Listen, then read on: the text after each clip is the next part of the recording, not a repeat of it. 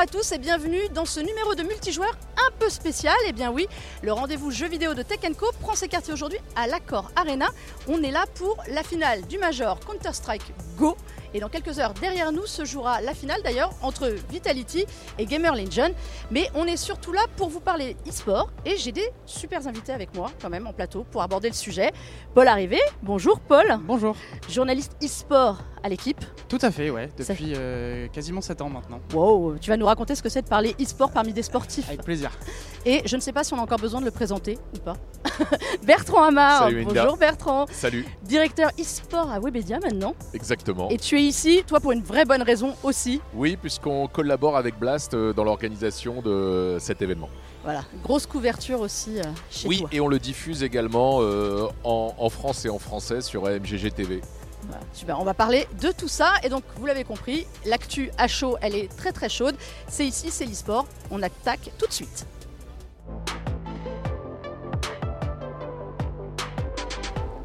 Messieurs, on est là en effet, e-sport. Euh, comment est-ce qu'on peut définir l'e-sport pour des gens qui nous regardent mais qui ne savent pas forcément ce que c'est, Bertrand? Ah, bah je pense que Paul euh, sait bien le faire. Oh là, Reste avec nous euh, Non, mais en gros, c'est la pratique compétitive du jeu vidéo. Donc, c'est tout simplement lorsqu'on utilise un jeu vidéo pour s'affronter en solo ou en équipe. Est-ce que tu Oui, oui, c'est ça. c'est une, bonne définition. Ouais, c'est la meilleure définition possible. À savoir aussi quand même que l'e-sport, c'est la contraction de sport électronique aussi. On, on a tendance à à, raccourcir, à utiliser le mot e-sport, mais euh, pour rajouter, euh, pour rajouter l'erreur que font la, plupart des, personnes qui ne connaissent pas l'e-sport, c'est de penser que quand on parle d'e-sport, c'est des euh, jeux vidéo de sport. Oui, voilà. c'est vrai. Ce qui n'est pas le cas notamment euh, ici aujourd'hui. Les plus gros jeux e-sport ne sont pas des jeux de sport. Au contraire même. Ce sont des jeux de tir. Oui, au contraire parce que alors de tir, de, de, de, stratégie euh, comme euh, League of, League of Legends pardon par exemple. Mais même il y a, y a c'est pas un rejet, mais les jeux de sport en fait comme il y a leur comme ils existent réellement, en fait, en réalité, il y a assez peu d'intérêt chez le public de, voilà, dans, le fait de regarder ce, ce, genre, de, ce genre de jeu. Ouais. Alors, on estime qu'il y a 10,8 millions de personnes, joueurs, joueuses et intéressés par l'e-sport en France. Mais on n'a qu'1,3 million de joueurs vraiment compétitifs, c'est-à-dire des gens qui vont participer à des tournois. Pas forcément à ce niveau-là, mais à des tournois ça nous place où à peu près euh, à l'échelle bah, mondiale? Effectivement, déjà ce, chiffre euh, qui est un, baromètre euh, qu'on doit à l'association France e-sport qui, mesure justement les pratiquants et l'audience e-sport. Aujourd'hui, effectivement, on parle de 10 millions de personnes qui consomment de l'e-sport. C'est deux fois plus qu'il y a 5 ans lors de la première édition de ce baromètre. Donc on voit que la croissance, elle est, elle est énorme. Ça a doublé en, en 5 ans. Et aujourd'hui, voilà, ça concerne 10 millions de, de personnes en France. Mais au même titre que le sport, on n'est pas obligé de jouer pour euh, regarder. Euh, voilà, on n'a pas nécessairement le temps de faire une partie de League of Legends, on n'a pas nécessairement euh, tous ses amis disponibles à ce moment-là et on n'a pas nécessairement le niveau pour, bien profiter du jeu, mais on peut le regarder. C'est un petit peu comme le sport. il n'y a pas besoin d'être pilote de Formule 1 pour regarder de la F1. C'est la même chose. Et vice versa d'ailleurs, parce qu'il y a des jeux qui ne sont pas vraiment e-sport, enfin à une certaine échelle, mais un jeu comme Mario Kart par exemple, qui est un jeu où les gens jouent en ligne entre eux, euh, qui peut être compétitif finalement d'une certaine manière, n'est pas un jeu fort dans l'e-sport. Donc c'est pour ça qu'on peut retrouver, euh, comme tu le dis, des gens qui regardent mais qui ne pratiquent pas, mais aussi des gens qui pratiquent mais qui ne vont pas forcément suivre les compétitions e-sport les plus suivies sur les jeux les plus euh, bah, majeurs, disons, dans, ce milieu-là. Alors, toi qui es un grand spécialiste de l'e-sport et qui suit tous les sports, comment est-ce qu'un jeu, justement, devient e-sport? Qu'est-ce qui, qu'est-ce qui bah, fait la bascule? Il y a plusieurs critères. Alors, le premier, comme disait Bertrand, c'est déjà la compétition. ensuite, euh, c'est assez, assez, dur à dire. C'est, ça va être euh, en général le type de jeu. Euh, on, le disait un peu, les, jeux, les, jeux, de tir, les jeux de stratégie, d'arène sont des jeux qui, ont, qui marchent très très bien dans, dans, l'e-sport parce qu'il y a toujours eu cet esprit très compétitif autour de, autour de ces jeux-là. Je prenais l'exemple de Mario Kart juste avant. Mario Kart, c'est quand même un jeu, alors oui, compétitif parce qu'on affronte d'autres gens, mais qui est plus fun, qu'on va jouer de manière plus détente finalement avec les, avec les, avec les gens je parle de manière globale, je ne veux pas insulter les meilleurs joueurs français de, Mario Kart, ils, sont, nombreux. Mais voilà, Counter-Strike, League of Legends, c'est des jeux où on joue pour la compétition, pour être euh, le meilleur finalement ou euh, pour grimper dans le, classement. Donc le type de jeu fait, beaucoup, oui, je pense. Ouais, et la communauté. C'est toujours à la fin les joueurs qui, qui décident. On a beaucoup d'exemples par le passé d'éditeurs qui euh, ont annoncé sortir un jeu e-sport et euh, les joueurs n'en ont pas voulu, la communauté n'en a pas voulu. Inversement, on a aussi un, un très célèbre exemple d'un éditeur qui dit moi mon jeu n'est pas e-sport et la communauté s'est emparée de, de ce jeu comme d'un jeu e-sport. Bah, c'est notamment euh, Super Smash Bros de, de-. Nintendo. Voilà, Nintendo veut pas entendre parler d'e-sport et pourtant le jeu est utilisé par les communautés comme un, comme un jeu e-sport. Donc à la fin, c'est toujours les joueurs qui, qui, qui valident si un jeu e-sport ou pas. D'ailleurs, on sait que Nintendo fait un peu la guerre. D'ailleurs, aux compétitions e-sport qui tentent d'être organisées. Ils sont pas dans le délire. il Oui, oui, oui. Bah, on parlait de Mario Kart comme jeu fun. Ils Ouais. voient Super Smash Bros aussi comme un jeu fun et qui ne doit pas être joué de manière compétitive, de manière très sérieuse en fait. Mm. Et oui, forcément, euh, ils ont l'impression qu'on qu'on aliène un peu leur, leur, leur jeu finalement. Il Et- faut, faut savoir que l'e-sport au Japon est, est- est en fait quelque chose d'assez récent, puisque jusqu'à il y a très peu de temps, euh, le Japon considérait l'e-sport comme euh, des jeux d'argent. Euh, voilà. Et même encore aujourd'hui, les tournois ont des réglementations spécifiques au Japon. Par exemple, l'Evo, qui est un grand tournoi de jeux de combat, on n'a pas le droit de payer son inscription pour, pour, pour y participer, euh, parce que ce serait considéré comme un, jeu d'argent. Donc l'e-sport et le Japon... euh, oui, la relation est un peu particulière. est C'est en train de totalement changer, ceci dit, un Ouais, petit ouais. peu. Mais d'ailleurs, on parle souvent de, de l'Asie pour l'e-sport. Euh, c'est un marché qui est très très fort. Comment ça s'explique l'engouement qu'il y a Ou le Brésil par exemple, ces pays-là, Paul? Euh, Comment on en fait, ça marche aussi pour la France. Donc, Ouais, euh, la voix- Mais c'est vrai que souvent on, ent- on je pense entend. que c'est beaucoup. ça le- dépend des, des jeux. Disons que la Ça dépend des euh, jeux, le nombre de parle- La joueurs. Corée, En- on parle en de Corée, il y a une- Il y a une remplis, culture de la compète en Corée, vraiment sur, sur, sur l'e-sport, avec euh, ce qu'on appelle les PC banks, qui sont un petit peu les, les, les, les, les- cybercafés, comme nous on l'a connu, de manière un peu plus poussée, structurée, disons. Mais il y, a cette- y a cette culture du jeu vidéo déjà dans, dans, la, dans, la, dans la société, que ce soit chinoise ou, ou co- ou coréenne. Euh, et, et de la compétition, oui, euh, beaucoup en, Corée avec ces PC banks, en Chine beaucoup aussi parce que c'est des, c'est des, sont des, entreprises puissantes qui ont la main sur, sur les jeux en ligne et donc les, jeux sont extrêmement joués en Chine et les joueurs sont, sont- comme des stars là-bas, euh, suivis par énormément de monde qui joue eux-mêmes. Donc euh, il y a une émulation qui est beaucoup plus forte que dans que dans d'autres pays. Alors justement, on parlait de joueurs. On va accueillir un premier invité, Nicolas Morer, CEO du team Vitality.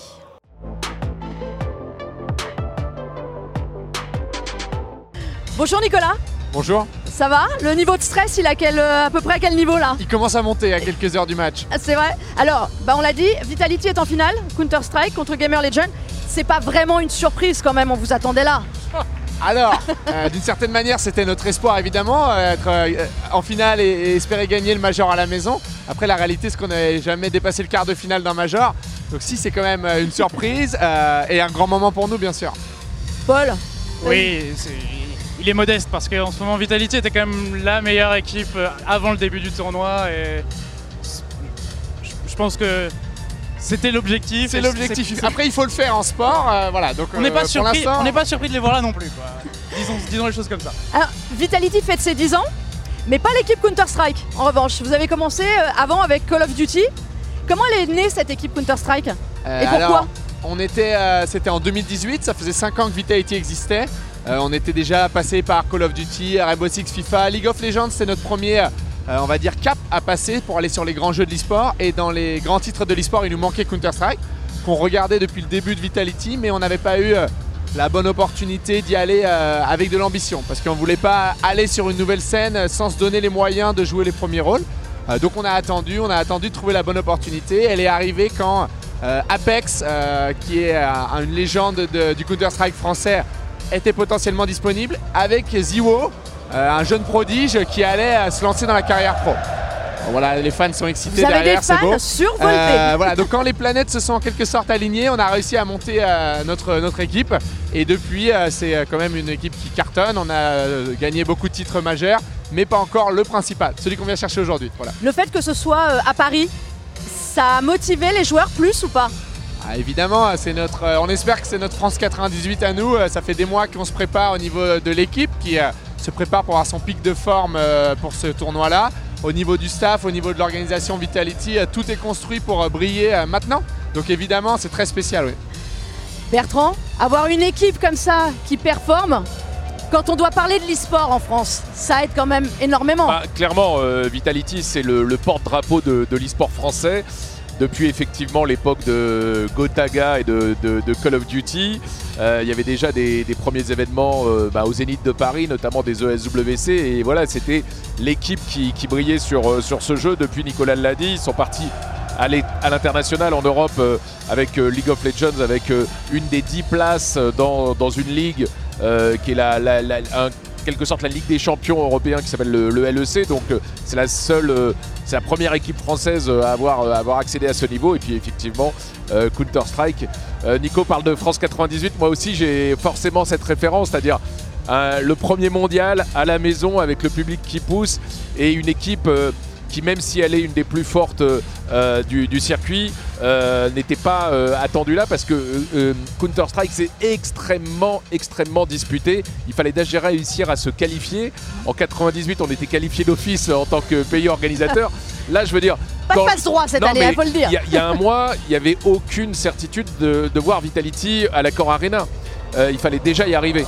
Donc, euh, franchement, GG à eux. Et, euh, et depuis jeudi, voilà, ça a enchaîné les, les victoires. Et on, attend la, la finale ce soir. quoi.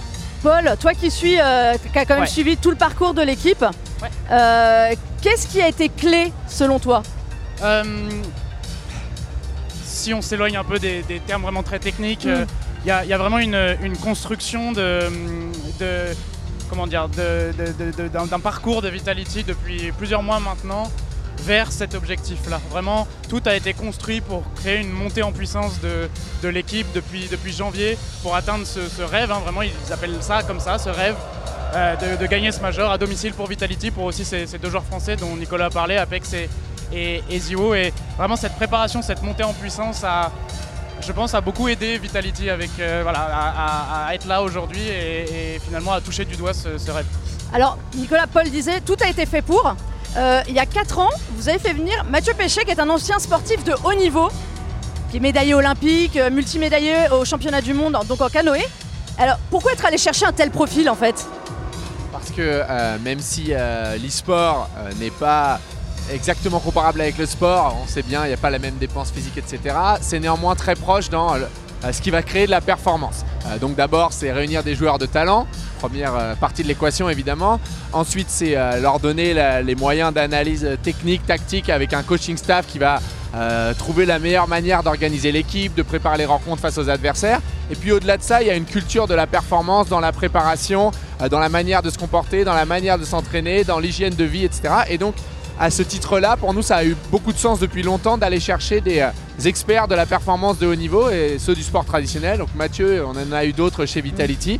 Euh, c'est entourer nos joueurs euh, de gens qui ont cette culture du très haut niveau, de la performance, des détails qui font la différence et au quotidien de leur donner ces clés-là pour qu'ils puissent donner le meilleur et que l'équipe performe au mieux. Voilà. Mais justement, le fait que ce soit pas un joueur, c'est pas un joueur euh, Counter-Strike ou n'importe quel autre jeu, il est complètement en dehors de ce milieu. Comment c'est perçu par les joueurs quand on leur dit ça il y a quelques années, c'était un petit peu euh, nouveau et peut-être perturbant pour certains joueurs, puisque l'e-sport avait une tendance euh, à rester un petit peu dans son milieu fermé, euh, avec ses propres clés, son propre fonctionnement.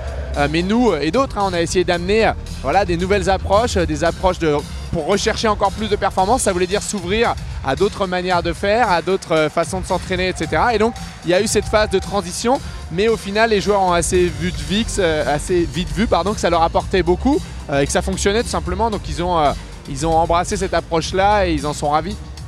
Alors, on va accueillir un autre invité, une petite touche féminine sur ce plateau pour que je me sente un petit peu moins seule, avec Laura Bruno, qui est elle aussi journaliste.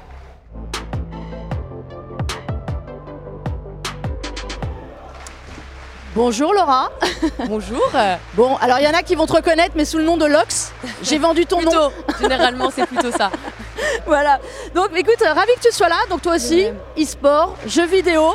Euh, je voulais que tu viennes. Alors c'est un petit peu facile, désolé. Qu'on parle un peu euh, de l'e-sport au féminin, parce que l'e-sport a un avantage, c'est-à-dire qu'en fait, les compétitions non, non, ne sont pas par catégorie. C'est quand même ça, c'est quand même un trait assez particulier. Il y a beaucoup de femmes dans les tribunes ici. Il y a une équipe féminine chez Vitality dont on va parler dans deux secondes, mais il n'y a pas de joueuses. Tout à fait. Comment tu expliques Tout ça à fait.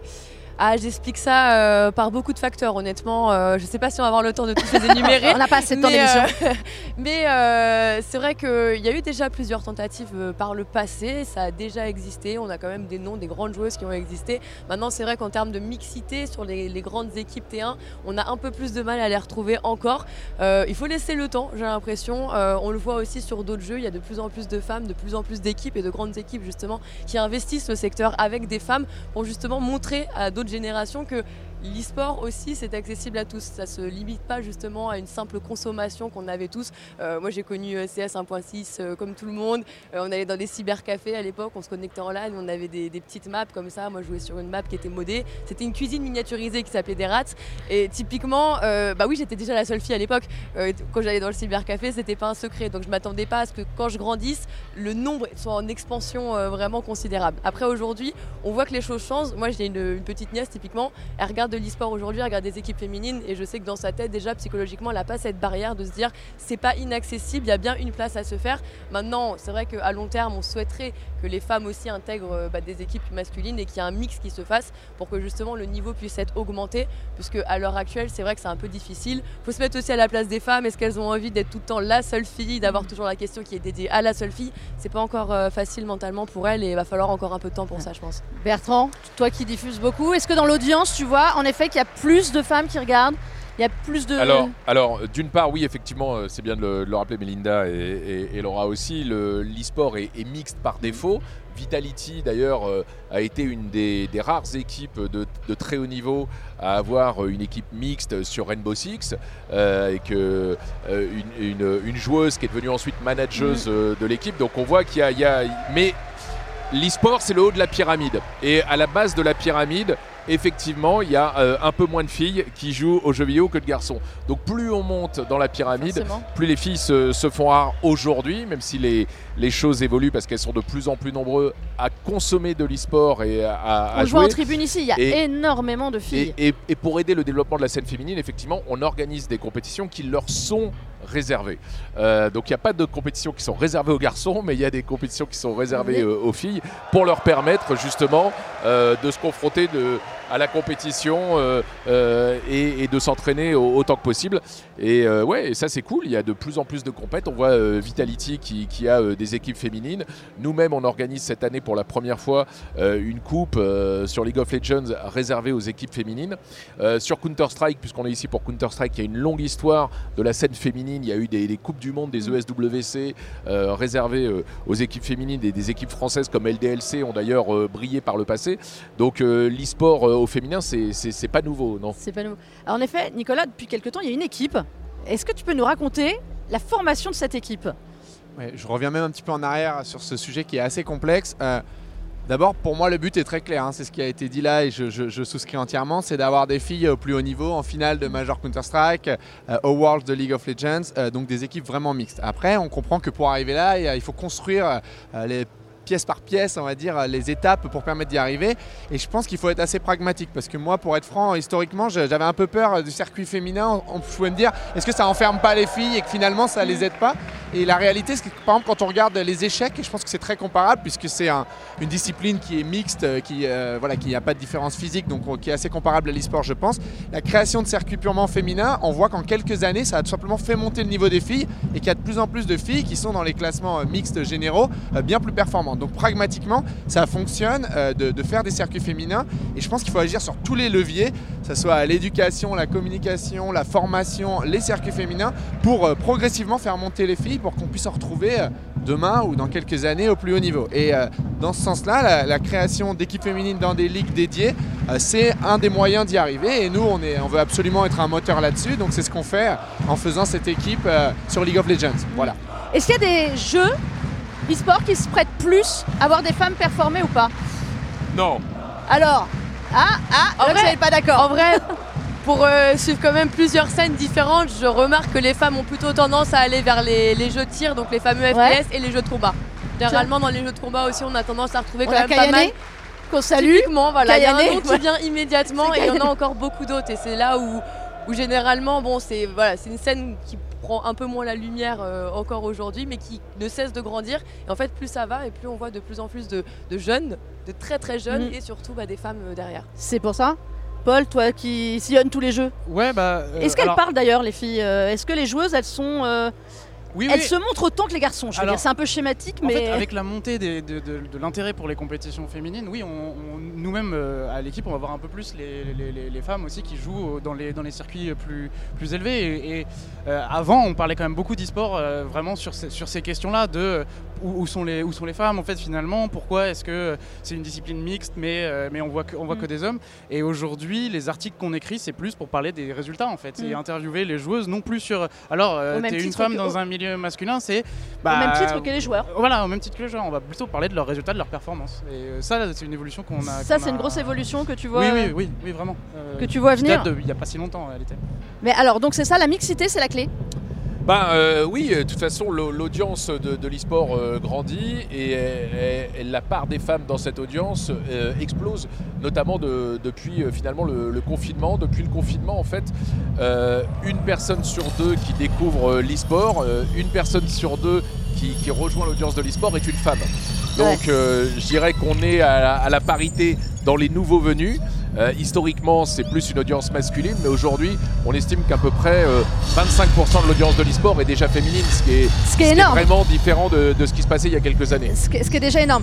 Bon, on va libérer Nicolas parce qu'il a un match à aller préparer psychologiquement. Tu remplaces avec. je, je- je prépare pas grand chose. Tu On les a notre soutiens staff de performance qui fait ça très bien. Les joueurs sont dans leur bulle. Moi, je, je prépare, je me prépare à stresser. Tu te et à prépares à regarder tout stresser ça. Mais tu es un excellent joueur de CSGO quand même. Alors ça, c'est toi qui le dis, mais merci. ouais. Non, un joueur qui a beaucoup joué, mais sans talent. Voilà. Merci beaucoup, Nicolas Morer, Merci, avec donc, grand plaisir. CEO de Vitality, d'être venu. On croise les doigts Allez, on, on y croit. pour on va tout le à faire. l'heure. Merci beaucoup. Lox, tu es la bienvenue pour rester avec nous si tu veux encore. On Avec va accueillir plaisir. un nouvel invité. Et tout de suite, eh bien écoutez, on va accueillir Robbie Dweck, qui n'est rien d'autre que l'organisateur du Major.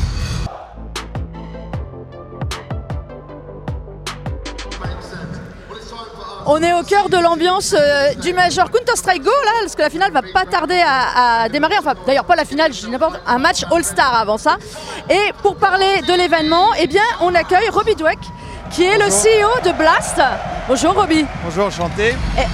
Oh là, et qui parle en plus un français remarquable. On va, on va faire, on va faire en français, pas de souci. Euh, Expliquez-nous ce qu'est Blast. Bah, c'est effectivement ça, hein, c'est un énorme événement avec euh, 10 000, 12 000 spectateurs dans la salle, beaucoup beaucoup de monde. Et après, il faut pas oublier qu'il y a 230 millions de foyers connectés en même temps. hein. Bah oui, On est en 25 langues. Donc du coup, c'est un événement e-sport. C'est euh, suivi par le monde entier. Et là, aujourd'hui, on est dans le Major à Paris, pour la première fois. alors pourquoi Paris? C'est la ville de la lumière, hein C'est la super ville. Non, enfin, voilà. La- le Major n'a jamais été accueilli à, à Paris. Non. C'est la première fois de l'histoire. Et les Français, ils avaient vraiment envie d'avoir un Major. Et on s'est dit, c'est le moment. Pourquoi? Il y a un vrai écosystème en France. Beaucoup de joueurs, beaucoup d'équipes, beaucoup de gens qui travaillent, techniques. Il y a une vraie capacité ici. Donc on s'est dit, c'est maintenant, c'est le moment. Alors, vous nous avez fait un événement, là on entend derrière nous. Il y a, pour les gens qui ne seraient pas là, il y a vraiment c'est la fête derrière. Euh, il fallait mettre le paquet pour faire les choses bien, parce que là on est quand même à l'Accor Arena, c'est pas une petite salle. Vous aviez quand même des grandes ambitions sur ce major. Bah, des grandes ambitions, mais on a, on a travaillé main dans la main avec nos partenaires Webidia pour avoir la capacité de louer cette salle. Mais c'est pas évident hein, de trouver une salle comme la Corina disponible pour une semaine. C'était le destin. On a eu la chance d'avoir cette salle. Mais vraiment, c'est important. On a vendu 50 000 billets ce week-end. 50 000 billets. C'est plein quasiment tous les jours. Plein tous les jours et dimanche. Vous allez voir, aujourd'hui, ça va être chaud, mais chaud. Vous vous attendiez à un tel succès populaire? Parce que c'est rempli. hein. C'est rempli, c'est un énorme succès. Et en fait, les gens, ils viennent parce qu'ils adorent du e-sport, mais ils adorent aussi l'événement, le spectacle, le show, les joueurs, l'ambiance.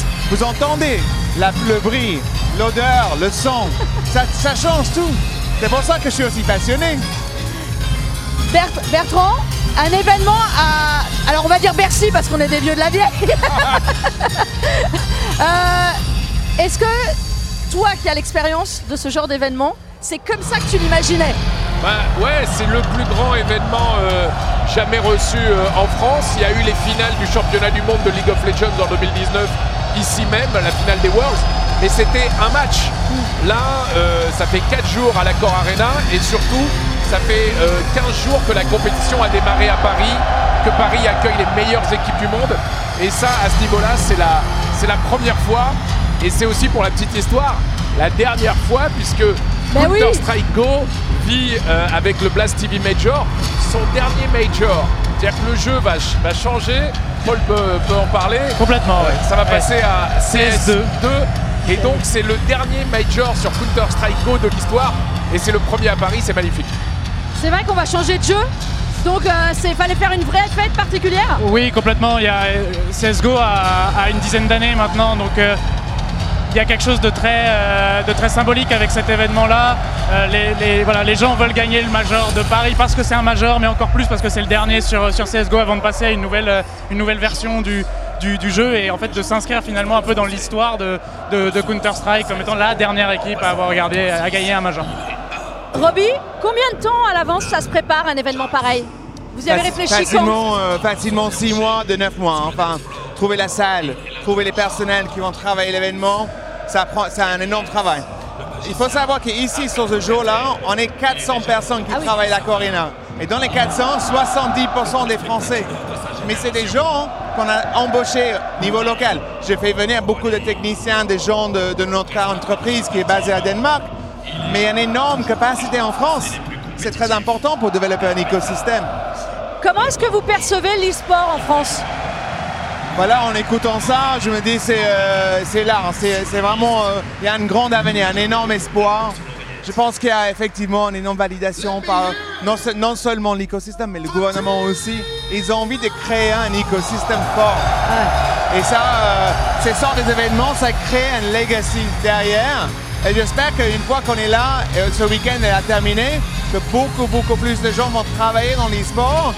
C'est pas uniquement les joueurs, hein, mais des gens qui travaillent, c'est important. Les gens Est-ce que ça ressemble à ce que vous aviez imaginé, tout ça? Alors, il y a Apex de Vitality qui disait c'est un show à l'américaine. Est-ce que c'est ça que vous vouliez Quelque chose de grandiose comme ça?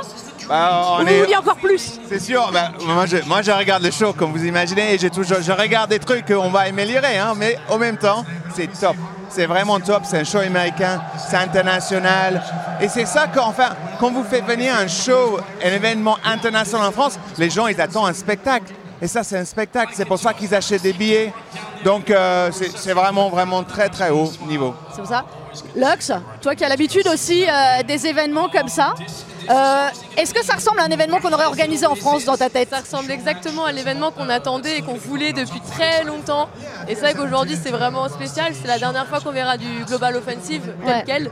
Euh, on va passer euh, un nouveau moteur de jeu sur le jeu et c'est vrai que se dire on a des Français en finale sur la dernière fois sur CS pour le premier major en France, c'est vraiment je pense c'est historique, on s'en rappellera tous.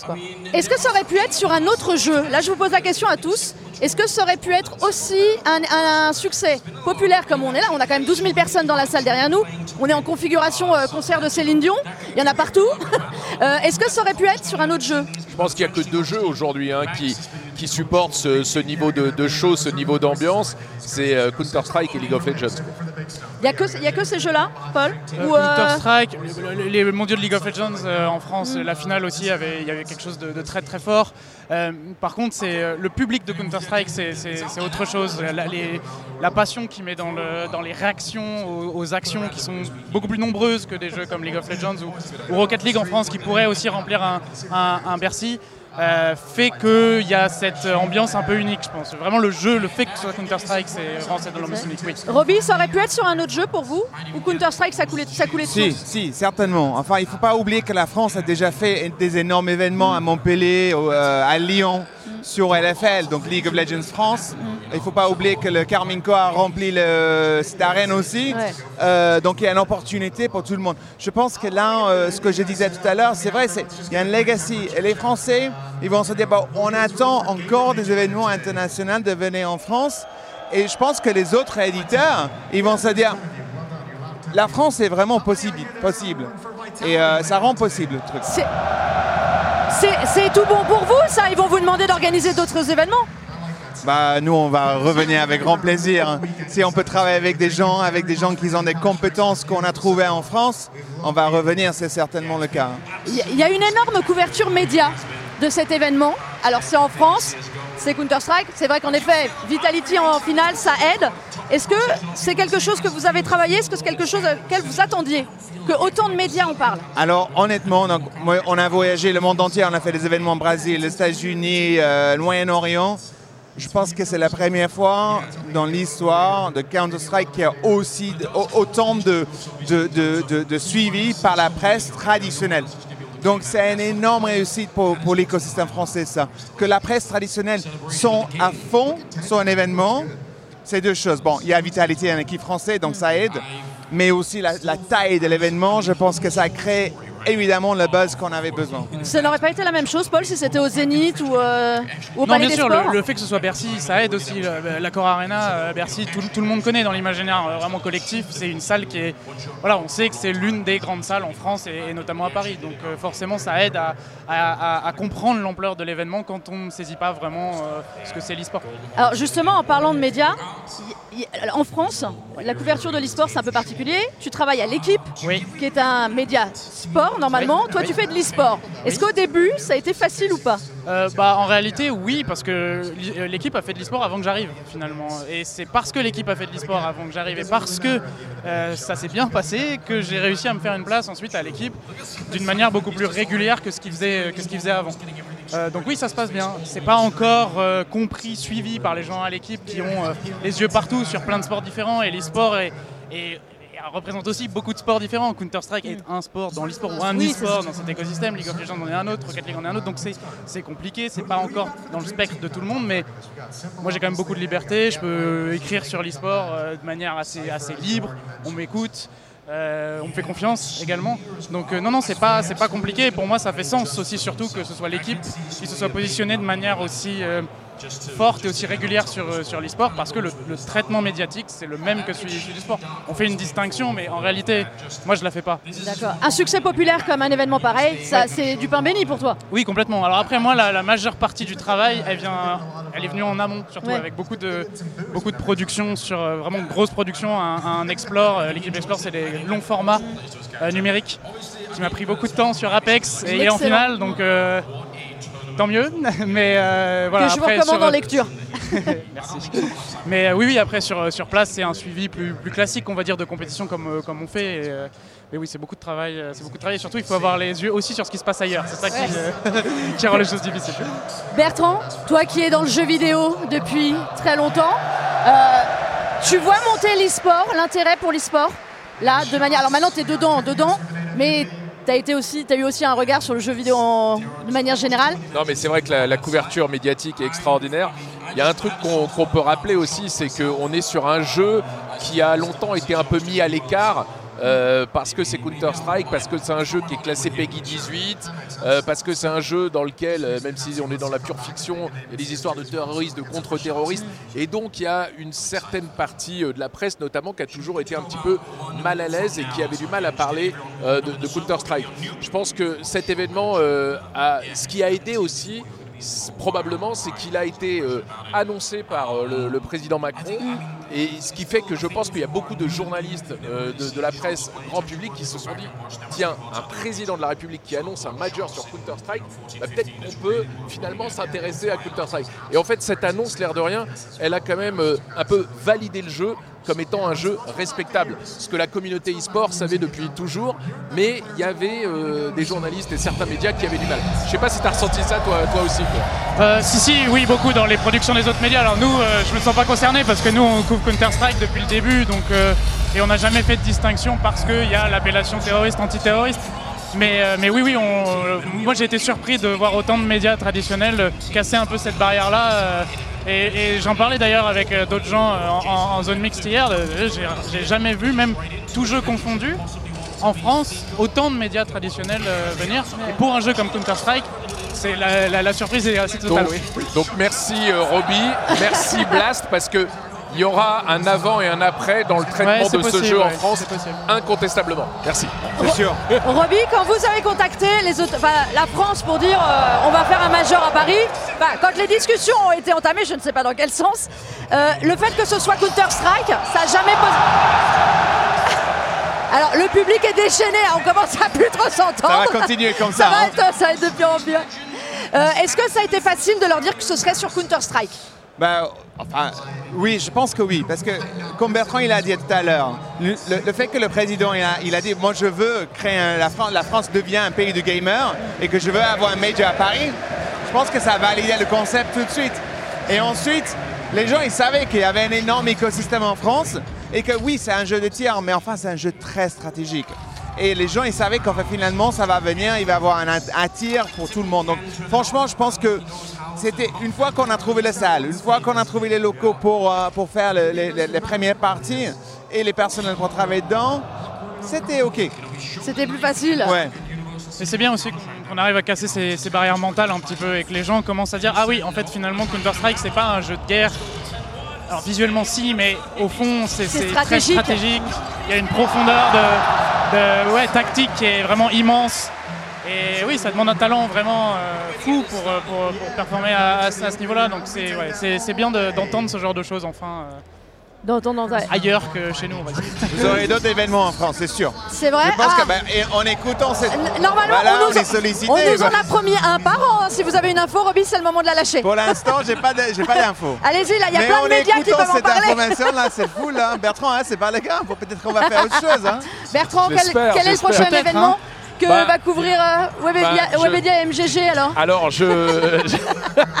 Personne ne veut lâcher les Ce infos. qu'on peut dire, c'est que l'année prochaine, il y aura quand même euh, les Jeux Olympiques en France. Ouais. Hein, je- on ne l'apprend pas. Euh, on sait qu'il y a des choses qui bougent là-dessus, notamment actuellement au niveau de, de Singapour, qui organise euh, euh, la première Olympic eSport Weeks. Ouais. Euh, donc je pense que de toute façon, d'une manière ou d'une autre, il y aura une mise en avant de, de l'e-sport à l'occasion des, des Jeux Olympiques de 2024. Et donc voilà, ça, ça va continuer à se, démocratiser. Et, oui, il y a beaucoup d'événements qui arrivent, c'est sûr.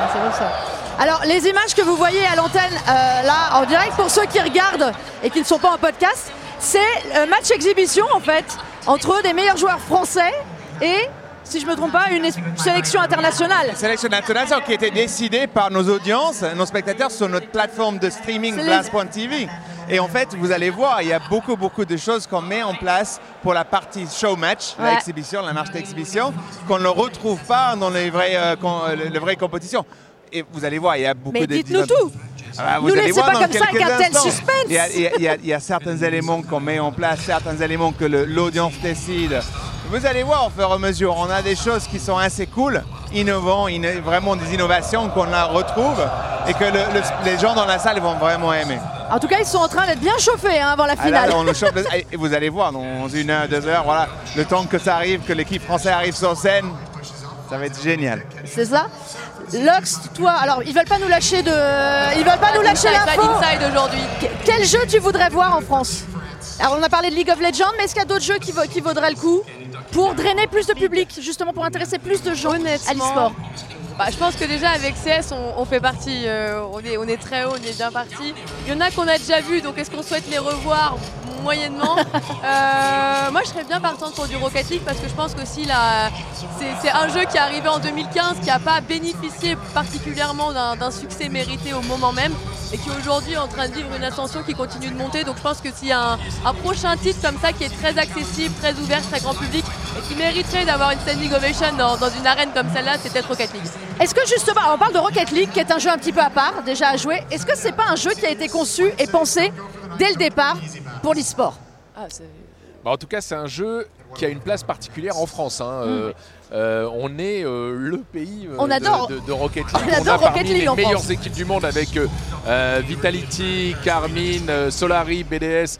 Euh, on, on- on a l'impression que c'est un jeu français. Ah. C'est vrai que les Français sont particulièrement euh, beaux- bons sur ce jeu et euh, ça pourrait marcher dans une arène comme ça en France en tout cas, peut-être pas ailleurs. Alors justement, Bertrand, raconte-nous pour ceux qui ne connaisseraient pas, qui ne connaîtraient pas Rocket League. Qu'est-ce que Rocket League, alors c'est marrant parce que tous les jeux rentrent dans des cases.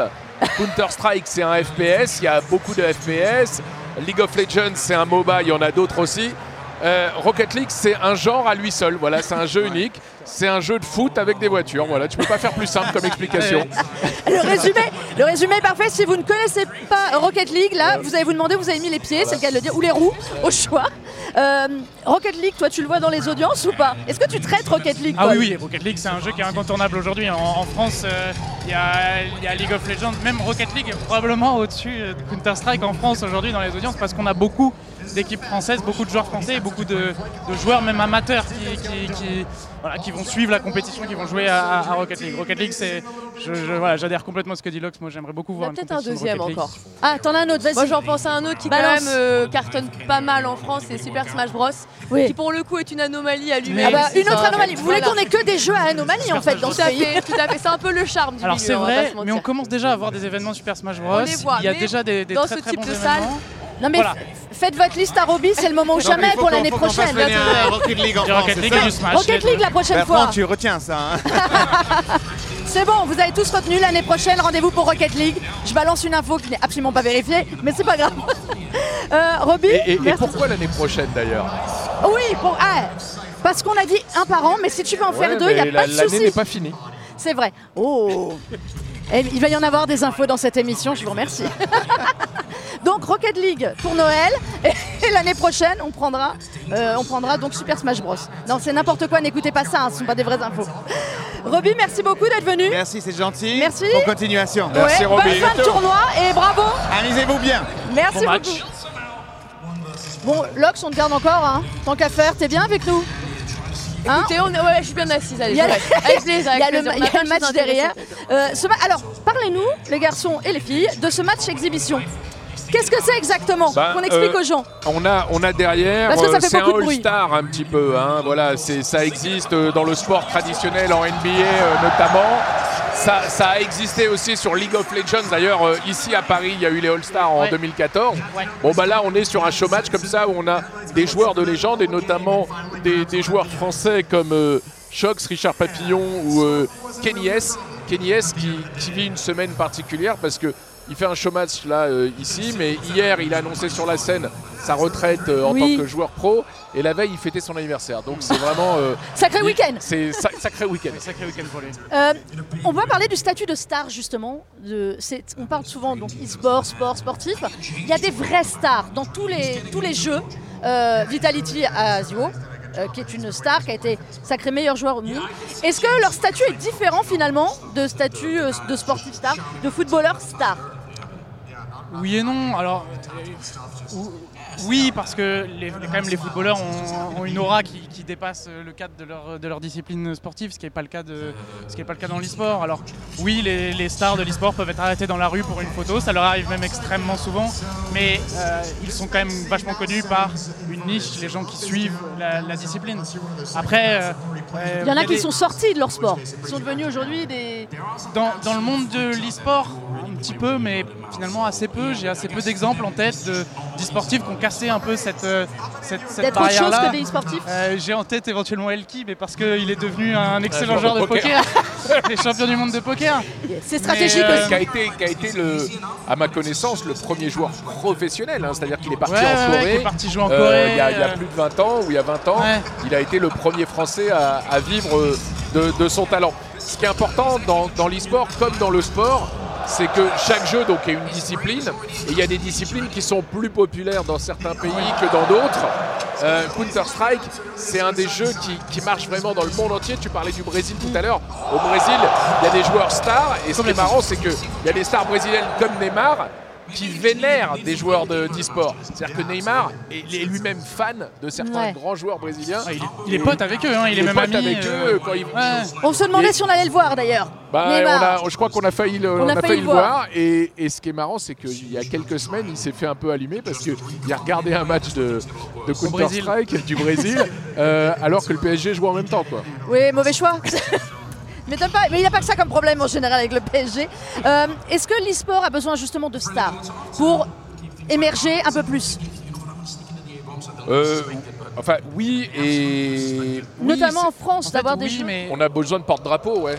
Oui, on a besoin de porte-drapeau et de toute façon, pour, pour le développement de l'e-sport, c'est important d'avoir des figures auxquelles se, auxquelles se rattacher.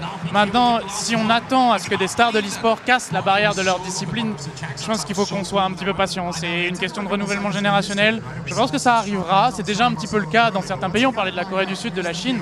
Aujourd'hui, la star internationale de l'e-sport, c'est un, un joueur de League of Legends qui s'appelle Faker. Faker, il a cassé la barrière de son jeu, il a, passé, il a cassé la barrière de, sa discipline en Corée. Il fait des plateaux télé euh, assez régulièrement. Il tourne des publicités avec des stars euh, du monde du foot en, Corée du Sud. On n'en est pas encore là euh, en, France, mais c'est aussi parce que bah, l'acceptation de l'e-sport en tant que discipline crédible, sérieuse, et voilà, et pas, c'est pas encore quelque chose qui est bien ancré dans, la population en général, dans le grand public. Et on peut pas forcer la main aux gens qui rejettent cette discipline. Il faut qu'on soit patient. C'est une question de, de renouvellement générationnel. Par contre, dans le milieu de l'e-sport et auprès des fans d'e-sport, il y a ces stars-là et c'est important qu'ils puissent s'identifier à, à ces gens-là. ouais. Eh on va parler justement de l'e-sport en France avec un nouvel invité, Désiré Coussavo, qui est président de France e-sport.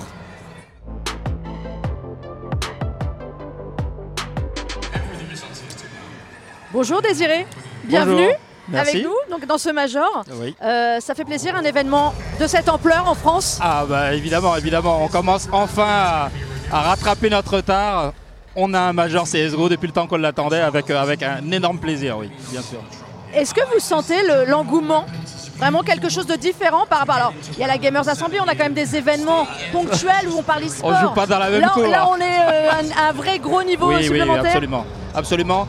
Euh, je suis même très surpris. hein. Je ne pensais pas qu'on arriverait comme ça à remplir euh, l'accord Arena sur 4 jours avec euh, une ambiance. Après, on connaît l'ambiance à la française. hein. Euh, là, il n'y a, pas- a de surprise. Il y a un, vrai engagement de- du public. Donc, on est très fiers de notre public. En France, c'est quoi à peu près l'image de l'e-sport? Comment vous percevez-vous que l'e- que l'e-sport, et là on est dans un contexte un peu particulier, donc évidemment tout le monde est content d'être là, est-ce que c'est représentatif vraiment de la place de l'e-sport en France? Oui, je pense qu'on est un vrai pays d'e-sport. On a la chance euh, d'avoir eu euh, euh, un tissu associatif très fort en France par rapport à d'autres pays, et ce qui a permis d'avoir une base de joueurs très importante. On a une pyramide qui est très solide euh, en France par rapport à beaucoup d'autres pays. Et je, pense que c'est ça qui fait la, grande différence. Maintenant, c'est vrai que la professionnalisation qu'on voit dans d'autres pays est peut-être un peu plus difficile à atteindre. Il y a ce, changement, cette transformation à accompagner. Les pouvoirs publics nous aident.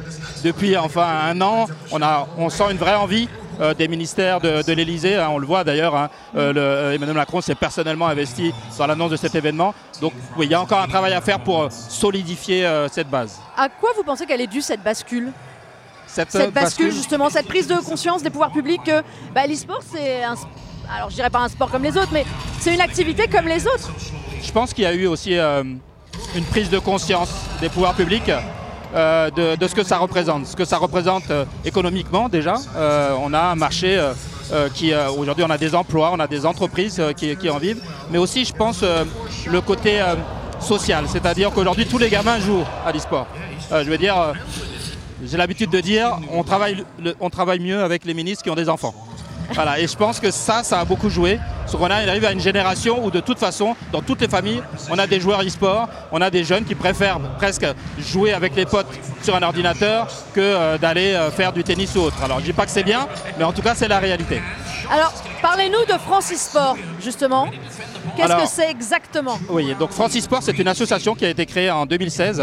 Et donc le but était justement de, de- de rassembler les- la famille euh, e-sport et de permettre à cette filière de se développer. Alors c'est une structure qui est un peu particulière parce que c'est une association qui rassemble l'ensemble des acteurs de la filière, ce qui est vraiment un cas très particulier dans le monde. hein.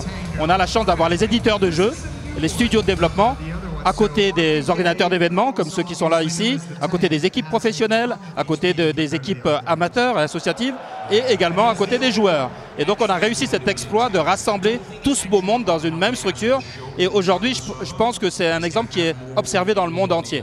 Donc cette gouvernance particulière a permis notamment de faire avancer pas mal de choses. On a euh, une loi sur le- le- le- les, les équipes professionnelles qui ont la possibilité maintenant de recruter avec des CDD des joueurs. Alors c'est encore perfectible, on travaille dessus. La possibilité de légaliser même les événements. Et puis aujourd'hui, pas mal de choses. On parle beaucoup des visas pour un événement comme celui-ci. C'est un vrai problème. Aujourd'hui, Francis Sport pousse pour faire avancer, euh, pour faire avancer tout ça. Il y a plein d'autres sujets comme ça que euh, Francis Sport essaye, un peu comme une sorte de, lobby de l'e-sport, de faire avancer. Bertrand, justement, pour euh, déployer l'e-sport en France, on a des associations. Qu'est-ce qui manque à la France Ah, moi je pense qu'il manque rien à la France. Il manque rien à la Pourquoi France. c'est pas plus populaire que ça, l'e-sport Mais c'est encore déjà extrêmement populaire. populaire, mais on écoutait de- Roby tout à l'heure qui Mm. disait qu'il a organisé des événements dans le monde entier et qu'il n'a jamais eu euh, en- dans le golf, au, au- au Brésil ou ailleurs, un tel retentissement médiatique. Euh, je pense qu'il faut qu'on arrête de, de se créer des complexes. Euh, on est un des pays leaders euh, au monde dans l'e-sport. Euh, pour plein de raisons, euh, et Désiré le disait, on a un tissu euh, de passionnés depuis plus de 20 ans. La Gamers Assembly, le SWC sont des événements qui sont nés il y a plus de 20 ans à Poitiers. Il y a des événements e-sport chaque année depuis plus de 20 ans dans tous les territoires, à Montpellier, à Nice, à Lyon, À partout, partout. On a un vrai tissu. On a des éditeurs de jeux comme Ubisoft, comme Eva, comme Virtua Regatta, comme Nadeo, créateur de Trackmania. Euh, et on a effectivement une association qui regroupe tous les acteurs. On a des médias comme l'équipe qui parle de l'e-sport. Non mais euh, désolé, c'est pas le cas, c'est pas le cas partout. C'est pas le cas partout. On voit là, euh, vous, euh, BFM euh, et d'autres qui couvrent cet événement. Non, en France, on a, on a tout pour, pour être un des leaders. Et ah, donc, à ta question, qu'est-ce qui manque? À mon sens, rien. Ah, c'est un, bon, élément, tant mieux. Euh, Lux, euh, on parlait tout à l'heure des joueurs, le fait de les faire. On essaye aujourd'hui de leur donner un statut à ces joueurs. On parlait de contrat justement. Euh, Est-ce qu'il faut les professionnaliser vraiment statutairement pour les faire pour faire passer aussi ça et attirer en fait des jeunes dans ce milieu-là? Alors, c'est vrai que pendant longtemps, il y a eu un énorme flou juridique en fait sur le statut du joueur pro en France parce que bah, effectivement, on est sur des nouveaux métiers. Il n'y a pas si longtemps, euh, gérer les réseaux sociaux, le titre de community manager, ça n'existait pas non plus. Donc forcément, c'est des, secteurs où bah, il faut approfondir et bah, au fur et à mesure réussir à trouver ce qui va permettre de bah, trouver ce qui va aplanir la situation et arranger tout le monde, à la fois les structures comme à la fois les joueurs, puisque malheureusement on le sait, à même titre que les carrières sportives, euh, ils vont pas jouer jusqu'à 65 ans. hein, C'est euh, quoi la carrière d'un joueur e-sport à peu près? euh, Ça dépend. quel âge? Parce qu'il commence très très tôt. alors, ils peuvent commencer très tôt, parfois vraiment dès le plus jeune âge, dès l'enfance. La plupart ont déjà commencé à jouer. Et euh, à- bon, alors ça dépend des types de jeux. hein. Chaque jeu, on va dire, va avoir à peu près un âge, mais on va dire sur une palier d'une trentaine d'années. Après, on a des grands joueurs de combat. Je pense à un Daigo euh, justement qui a dépassé les 41 ans et qui a toujours été encore un champion parce que justement l'expérience vient appuyer justement ses performances. Mais il est vrai qu'il va falloir aussi prévoir certains aspects, que ce soit à la fois dans la pratique, mais aussi dans l'aspect de la santé mentale et tout, tout l'hygiène de vie qui est censé euh, les entourer. Donc c'est vrai que définir un statut qui leur soit propre et qui leur permet bah, de les sécuriser d'une certaine manière, c'est quand même assez impératif, notamment si on veut ramener et euh, bah, fédérer de plus en plus de monde autour de cette discipline. bah, il faut montrer qu'il y a quand même quelque chose de, structuré et pas non un, un espèce de flou euh, juridique qui pourrait faire peur aux familles. Parce que là, on peut demander à beaucoup de joueurs, quand ils ont commencé dans ce milieu et qu'il leur dit, bon bah voilà, je vais peut-être arrêter après le lycée pour faire des tournois, c'est un petit peu compliqué pour des parents de pas savoir qu'est-ce qui va se passer demain quand ils auront perdu leur tournoi. Ouais, c'est- sûr que le suivi. Alors on sait qu'en France, on a la législation aussi qui fait que un joueur qui n'a pas 16 ans ne peut pas jouer. Et on sait qu'il y en a qui sont extrêmement performants euh, avant 16 ans. Donc est-ce qu'un statut c'est bien et c'est pas bien en fait? Alors ça semble que ça dépend des ligues, effectivement, il y, a- y a un âge euh, tout de même. Euh, en tout cas, pour euh, vraiment rentrer dans une structure et être là vraiment à titre de joueur et non pas euh, dans le divertissement ou autre. euh, c'est vrai qu'il faut quand même un encadrement, il y a des choses à pas laisser de côté tout de même. Il est assez important de euh, faites vos études, euh, structurer les choses au maximum. Moi j'entends qu'à 16 ans on a, on a plein de rêves, on voit de grandes choses comme ça, donc ils ont des étoiles dans les yeux, ils en rêvent. Voilà, et qu'ils sachent qu'il va forcément avec de l'entraînement, avec tout ce qu'il faut aujourd'hui, on voit beaucoup d'associations qui justement prennent de plus en plus les, jeunes en compte et les aident justement à avoir une pratique un peu plus saine que ce qu'on peut voir euh, mon fils passe 12 heures sur un ordinateur, il ne voit personne et il ne veut pas sortir. Justement, ça, tend un petit peu à rassurer et trouver que c'est pas parce que tu as une pratique assidue du jeu vidéo que derrière tu ne feras pas de sport et ça, il n'y a pas d'âge pour ça. Donc c'est vrai qu'à 16 ans, on veut, on veut mettre des priorités à l'hygiène de vie, à ce que les choses, bah, pour construire un adulte vraiment bien fait. Mais malheureusement, ça c'est vraiment encore une question où c'est plus les parents et le jeu en question. Forcément, il y a des jeux un peu plus ouverts aux familles que d'autres. Ouais. L'année prochaine, on aura les Jeux Olympiques à Paris. On parle aussi de cet événement pour fédérer encore plus de gens à l'e-sport parce que l'e-sport va être en parallèle euh, des Jeux Olympiques. Est-ce que c'était une bonne idée ou pas de le mettre, Paul? Ah, Fali veut pas se mouiller. Non, bah, non, mais en fait, ça fait très longtemps que le CIO s'intéresse à l'e-sport, le comité C'est international. un grand débat depuis des années. C'est Est-ce un que ça débat doit y depuis être des années. Il y a certaines personnes à l'intérieur du CIO qui s'y intéressent de très près et qui comprennent vraiment ce qu'est l'e-sport. D'autres ont un peu plus de mal. Aujourd'hui, ce qu'a présenté le CIO pour cette année et l'Olympic eSport Week qui aura lieu à Singapour, ce que la France va accueillir l'année prochaine, c'est euh, un événement un peu hybride euh, avec des jeux de sport qui sont rattachés pour l'instant à des fédérations sportives et qui ne sont pas des jeux majeurs de l'e-sport, qui ne sont pas des jeux même suivis par un public dans l'e-sport. Donc il y a cette impression encore aujourd'hui que le CIO est déconnecté ou en fait ne veut pas embrasser l'e-sport tel qu'il est réellement, euh, tel qu'il est suivi, tel qu'il est pratiqué, mais plutôt de le rapprocher à ce qu'il connaît, à ce qu'il sait, c'est-à-dire bah, le, sport, le sport traditionnel. Justement, Désiré, est-ce que vous discutez avec euh, le Comité national olympique français sur Oui. ces Jeux? Oui, euh, alors, je vais être, je vais être peut-être un petit peu plus modéré. Euh, J'ai des amis là-bas. Euh, non, non, mais je, je comprends que le CIO souhaite amener l'e-sport par le biais du sport. C'est leur boulot. Ils représentent le monde sportif. Le, le monde sportif. Donc leur priorité, c'est de mettre en avant les jeux qui se rapprochent de leur fédération. Maintenant, il y a des vraies réflexions. Alors, euh, on sait qu'on a un head of e-sport maintenant au CIO, qui est français d'ailleurs, oui. Cocorico, et qui est, très, qui est notre allié, et qui fait tout ce qu'il faut pour faire avancer dans le bon sens. On a vu à l'annonce de Fortnite euh, qui, qui rentre euh, euh, sur les Olympiques euh, e-sport, sur l'Olympic e-sport Week. Ouais. On sait qu'il y a Rocket League qui pourrait arriver. Euh, il y a, on, on parle de Street Fighter. Donc à petits pas, on commence à y arriver. Mais on ne peut pas en vouloir au monde du sport de privilégier les jeux qui se rapprochent de leur pratique. Mais ce n'est pas fermé. Il y a aussi un équilibre à trouver entre les éditeurs de jeux et le monde du sport, parce qu'il y a des intérêts économiques dont Bah, personne ne parle. c'est le mais qui problème, c'est le cœur du problème. Voilà. Et donc, tant- je pense que pour Paris, c'est un peu juste, mais je pense que pour Los Angeles, on aura réellement un rapprochement entre les deux mondes. En tout cas, je l'espère. Il y, a eu, il y a eu des annonces qui ont été faites d'ailleurs. Il y a déjà eu des annonces, mais plus sur des, sur des, ce qu'on appelle des sports virtuels en fait. Ouais. voudrais juste rajouter quelque chose. Je- J'entends ce que tu dis, mais par rapport à ce que disait Lox tout à l'heure et aux bonnes pratiques, moi j'aimerais quand même voir le CIO euh, embrasser un petit peu plus, encore une fois, cet e-sport. Des vrais, euh, que- des le- vrais le jeux vrai e-sport en fait. pour apporter aussi son expertise et sa connaissance de voilà, voilà quand on veut devenir un athlète de haut niveau et aujourd'hui c'est ce qu'ils sont. Demandez à Apex s'il se définit lui-même comme comme un athlète de haut niveau, il vous répondra oui. Euh, et, et- et cette expertise du CIO, cet apport qu'ils peuvent avoir sur comment est-ce qu'on comment est-ce qu'on devient un sportif de haut niveau quelles sont les bonnes pratiques. Moi j'aimerais bien les voir un peu plus actifs là-dessus plutôt qu'en en protection presque de leur, de leur fédération.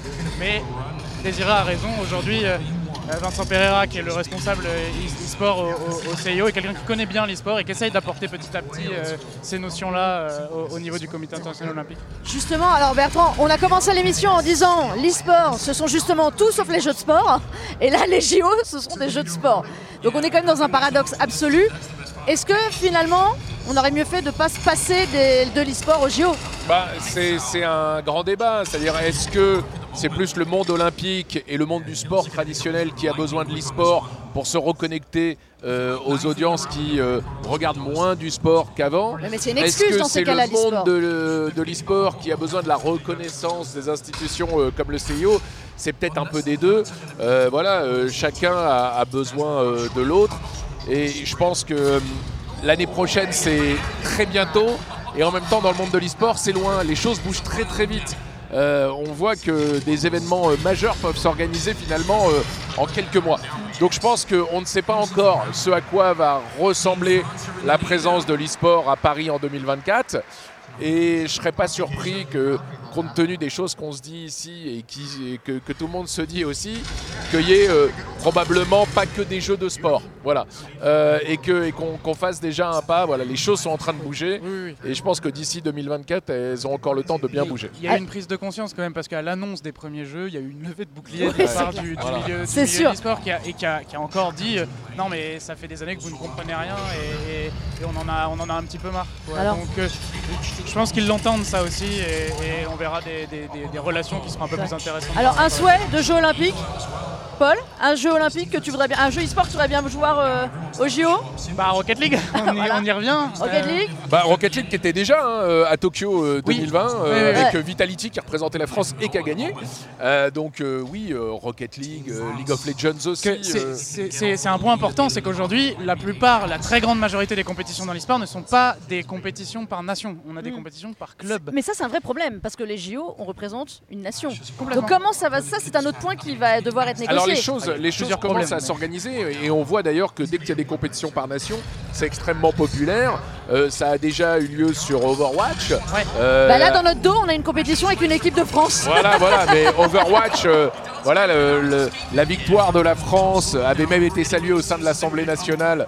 Euh, donc voilà, on voit que dès lors que c'est plus une équipe euh, d'un club, mais une équipe d'un pays, bah, ça attire beaucoup plus euh, l'attention euh, des, des autorités, des médias aussi.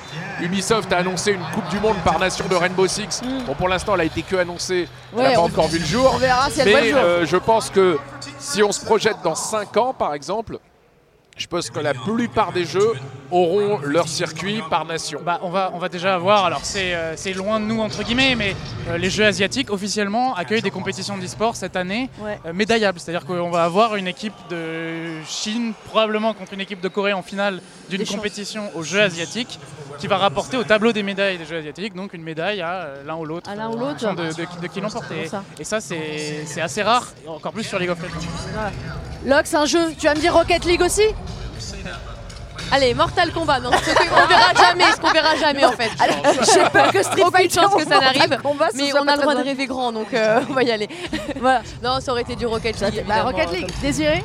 Alors, euh, Rocket League aussi, euh, ok, j'ai- bon, J'hésite, j'hésite. League of Legends pour, euh, pour, pour la, le, Pour le la poids, la puissance que, que ce titre a, mais c'est vrai que Rocket League se rapproche pour moi des deux univers, un pied dans chaque. Ça pied dans- bien. Bon bah Rocket League au moins c'est un jeu sportif, hein, vous allez vous mettre personne à dos. C'est l'avantage. compréhensible, une lecture de jeu accessible à tous, donc pour le coup, c'est c'est très simple de, de le mettre en place. Bon, on va arriver au bout de cette émission. mais je- vous n'allez plus avoir de voix à cause de moi demain, donc je vous remercie tous d'être là.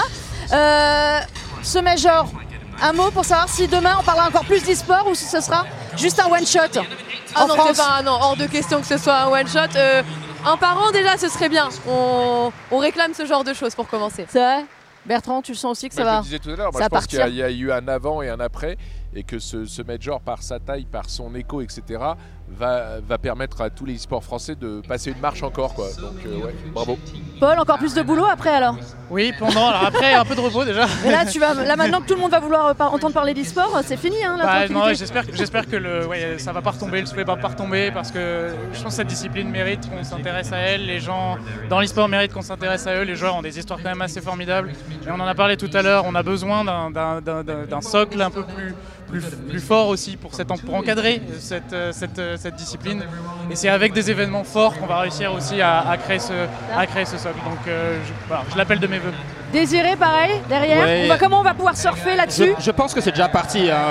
On, on annonce déjà les finales de- européennes de League of Legends à Montpellier euh, au mois de septembre.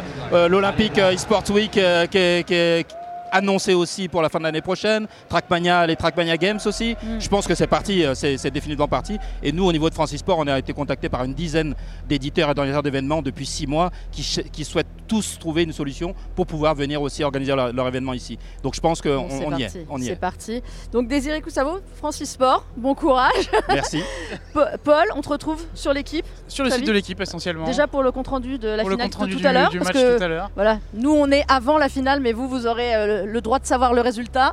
Bertrand, on te retrouve où? Bah, J'espère que je, je- je- ce sera pas que dans le, dans le site. J'espère qu'on sera dans, le quotidien demain. euh, si la, si la si la. France est au La rendez-vous. une, la Voilà, une si la France demain de l'équipe. rendez-vous. J'ai vu, euh, j'ai vu une, une tout à l'heure, quelqu'un a montré une une de l'équipe avec Ziwo à la place qui est passée. euh, Ah bah bah, J'aimerais voilà, bien, moi, mais ça euh, commence. m'étonne. Voilà, voilà, on va y arriver. Donc on te retrouve où Bertrand? Bah, moi, je continue à m'occuper des activités e-sport de, de Webedia et ça m'occupe bien. S'il y a de quoi faire. Lox Et euh, alors moi je vais pas mentionner parce qu'il me semble que c'est une marque et euh, faudrait plutôt éviter. Ah, Mais euh, sinon, euh, On te retrouve sur, mes réseaux, sur Ouais. internet et principalement sur la plateforme Twitch euh, bientôt. Bon, en tout cas, merci à toutes et à tous d'avoir été là Merci pour toi, cette Melinda. émission e-sport. J'espère qu'on vous a passionné et ou intéressé à l'e-sport. Et puis, ben, nous, on croise les doigts maintenant pour Vitality. Et on se retrouve très très vite pour un nouveau numéro de multijoueur. Soyez sages et jouez bien.